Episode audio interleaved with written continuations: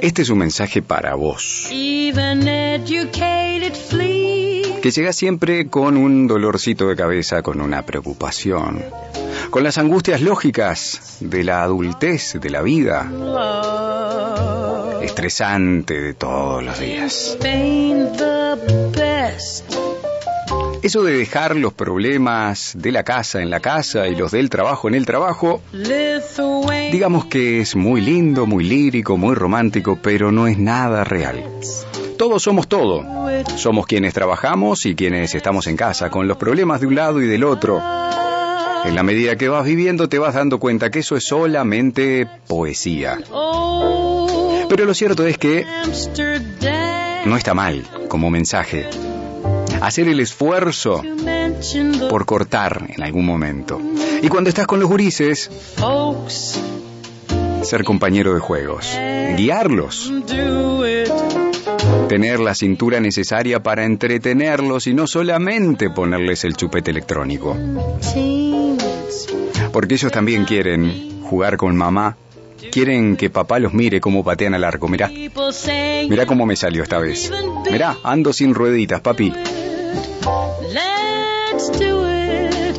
Let's fall in love. Entender que esas cosas son importantísimas y sobre todo ahora que ellos están en un proceso de socializar muy distinto. No tienen el recreo para andar correteando, jugando, peleando. No tienen a los compañeritos del barrio, los vecinos, los amigos del club, los compañeritos del babio, de danza. Están mucho más pegados a vos. Te necesitan, pero presente te necesitan. Necesitan que por ahí les llames la atención, los retes un poquito. Porque saben que de esa manera vos estás, estás atento a lo que hacen. Y mirarlos dibujar y dibujar con ellos.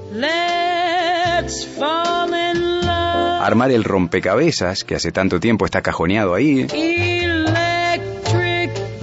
Un ratito. Hacer del cliente que llega a su comercio a comprarles. Cualquiera de esos juegos, no importa cuál. El que ellos prefieran.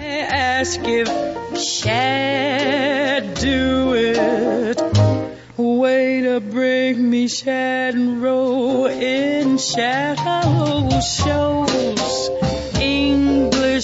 ¿Y qué tal si hoy se bañan juntos y le haces una barbita de espuma? A la princesa le haces un peinado mientras se baña con mamá. Un largo baño de palangana, agua tibia, un poco de jabón, la esponja. Compartí un poco más la vida, que a ellos les hace falta. ¿Y a vos?